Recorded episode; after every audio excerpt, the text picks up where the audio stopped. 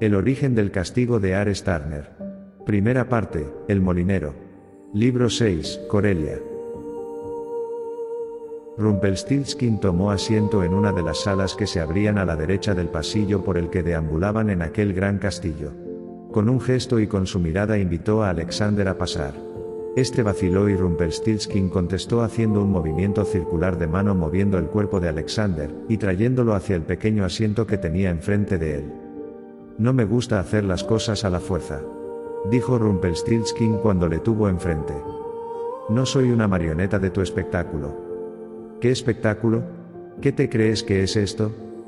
Acaba ya con esta pantomima. Contestó entre dientes Alexander.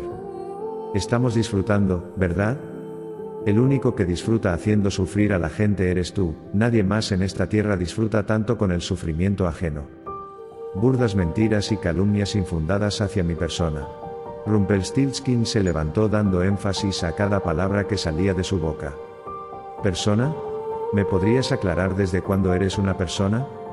Si me lo propongo puedo ser alguien como tú, e incluso como tu hija, mírame. Mientras decía esto, cambiaba su apariencia a placer. Primero su apariencia cambió a la de el mismísimo rey de Trier, desaparecido hacía ya tiempo, poco después a la propia apariencia de Alexander y después en la de su hija, Mila. Para de una puta vez. exclamó aterrorizado Alexander. Esos modales, señor mío, hay que mantener las formas, estamos en un castillo de la realeza. ¿Qué sabrás tú de realeza? Alexander rió irónicamente.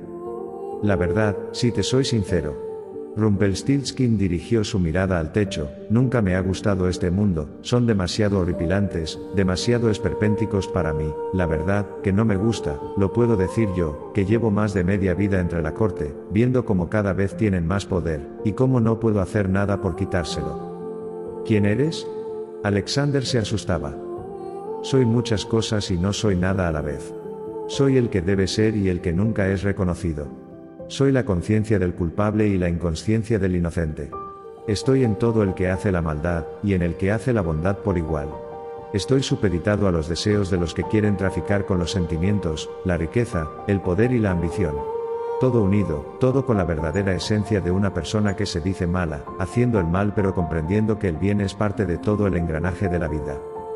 Rumpelstiltskin dio un trago a la hidromiel que mantenía en aquel vaso de barro y se levantó de su sillón, dio vueltas alrededor de la gran habitación. Divisó los libros de todas las estanterías estaban dispuestas alrededor de toda la habitación, y gesticuló con las manos mientras contaba su propia historia a aquel hombre que escuchaba con atención, con los ojos puestos en los suyos, y con la certeza de que hoy descubriría algo importante. A lo largo de la historia me he mantenido en la sombra, siempre oculto de los ojos de los humanos, solo acudía a ellos para hacer frente a sus deseos más ambiciosos y yo, como está claro, les cobraba el precio. A veces, y en la mayoría de las ocasiones. Se acercó a Alexander.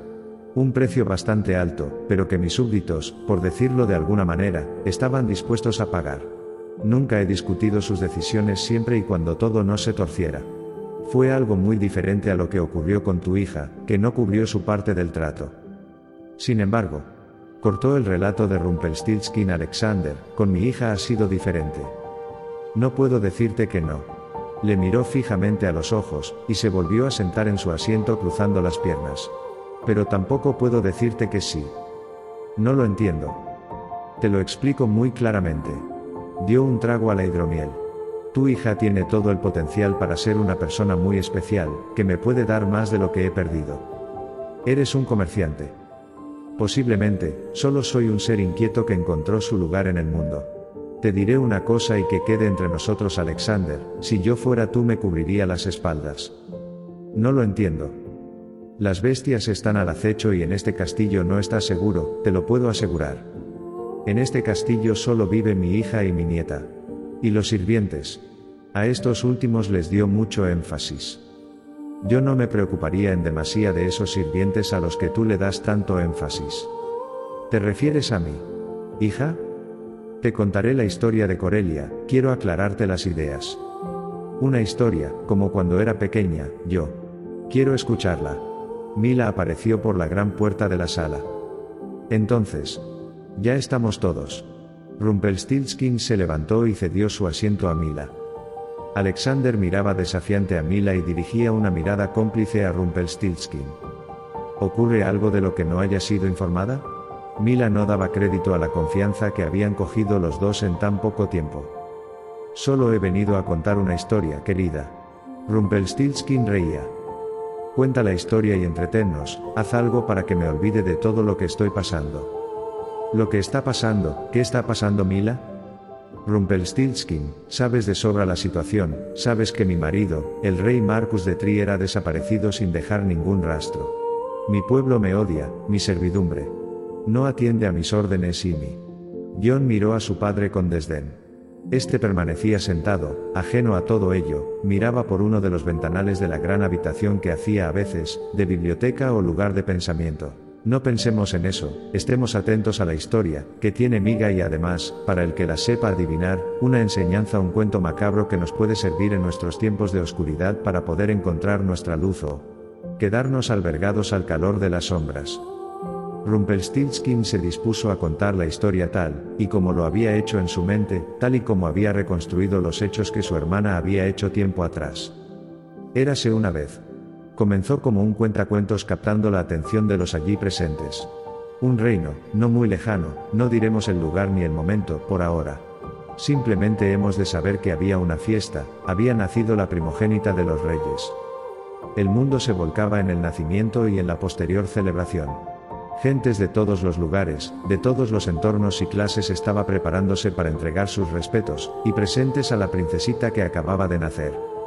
Los reyes enviaron invitaciones hacia todos los lugares del reino, todo el mundo esperaba su invitación, todo el mundo esperaba su carta para encontrar el lugar que ocupar dentro de toda la realeza del momento. Enviaron la invitación a los reinos cercanos pero se olvidaron de un lugar muy importante dentro de su propio reino, el lugar donde mi hermana, yo y muchas más criaturas vivían. ¿Dónde vivías antes de instalarte en nuestras vidas? Mila preguntó interesada. Si me dejas seguir con la historia, sin interrupciones te lo diré. Rumpelstiltskin dijo estas últimas palabras irritado. ¿Por dónde iba? Rumpelstiltskin miró hacia arriba, recordando. Ah, sí. Nosotros vivíamos en un oasis de tranquilidad, un lago cristalino en el que podíamos encontrar diferentes criaturas del día y la noche. Un lugar en el que se vivía bien, un lugar en el que todos vivíamos en paz y armonía.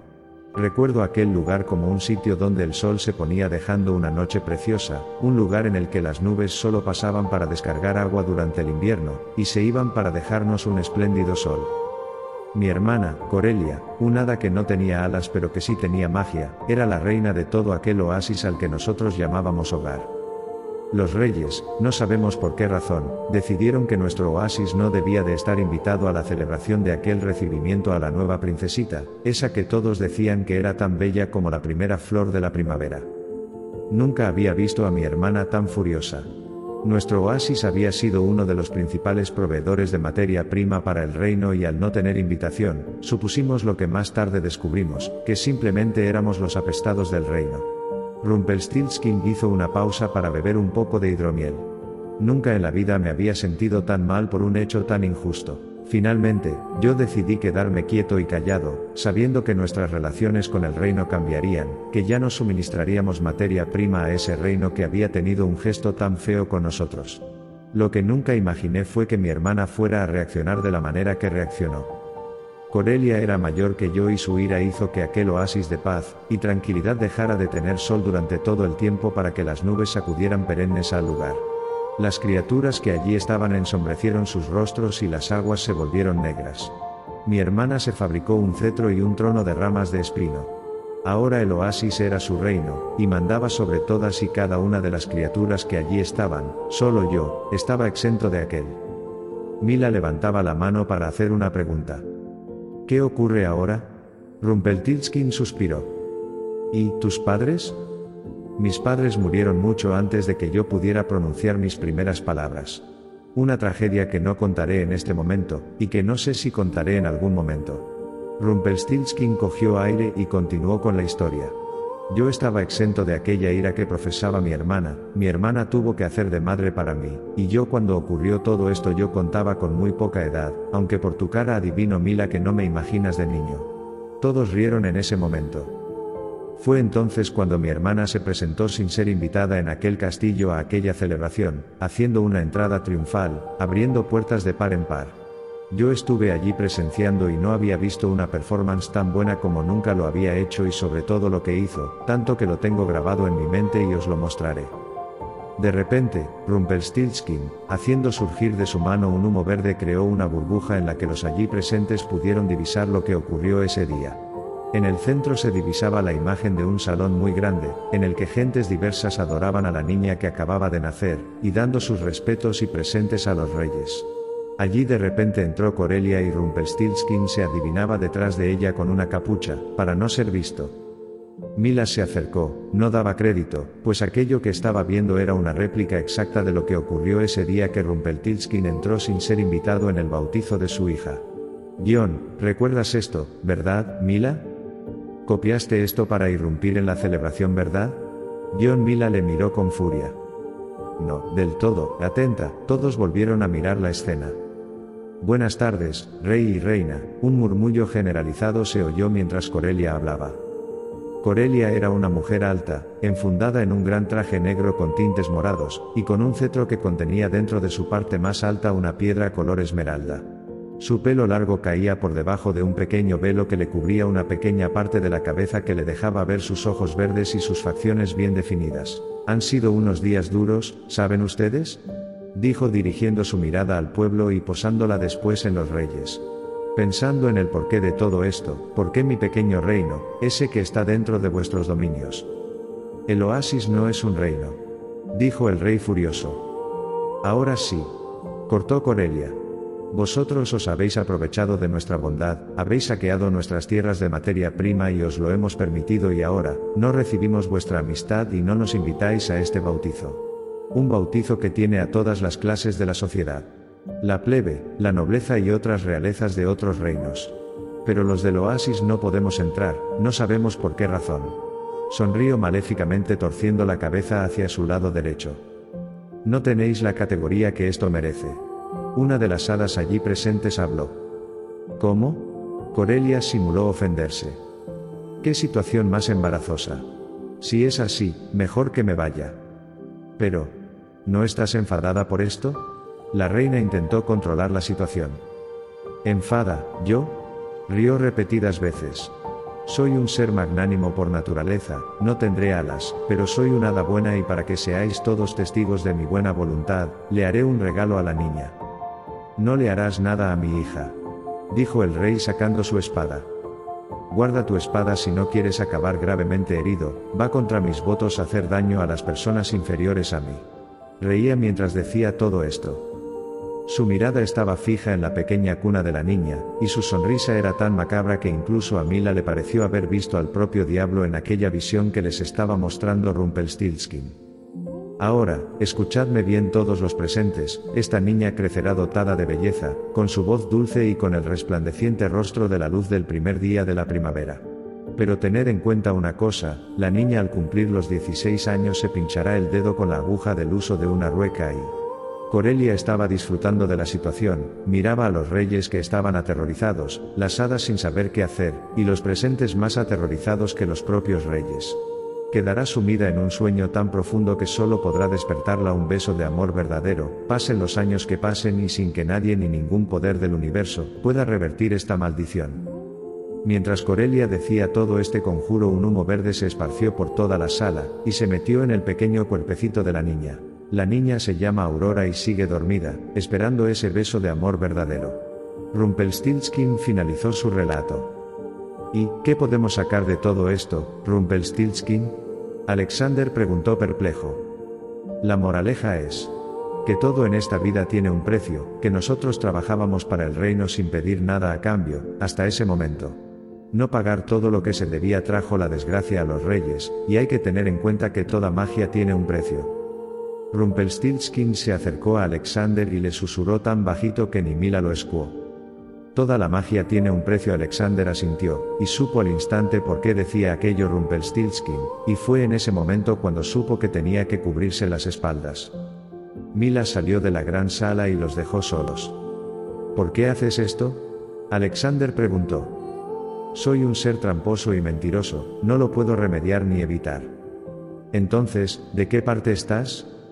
Estoy de parte del destino, si algo he aprendido en la vida es que tú no eliges los bandos, los bandos te eligen a ti, y si el bando que has elegido es el correcto, corre y no lo pierdas, pero cuando no estás seguro de qué bando has de elegir, simplemente prueba cuál es el correcto. Entonces, me estás diciendo que no sabes cuál es el bando correcto. Nunca lo he sabido, querido amigo. Mila, se había quedado tras la gran puerta escuchando. Y dudó por un instante si entrar o dejar que siguieran. Poco después desistió y se dijo para sus adentros que Rumpelstiltskin pagaría, tarde o temprano pagaría, a ella, no la traicionaba ni Dios, porque en su cabeza, ella era Dios.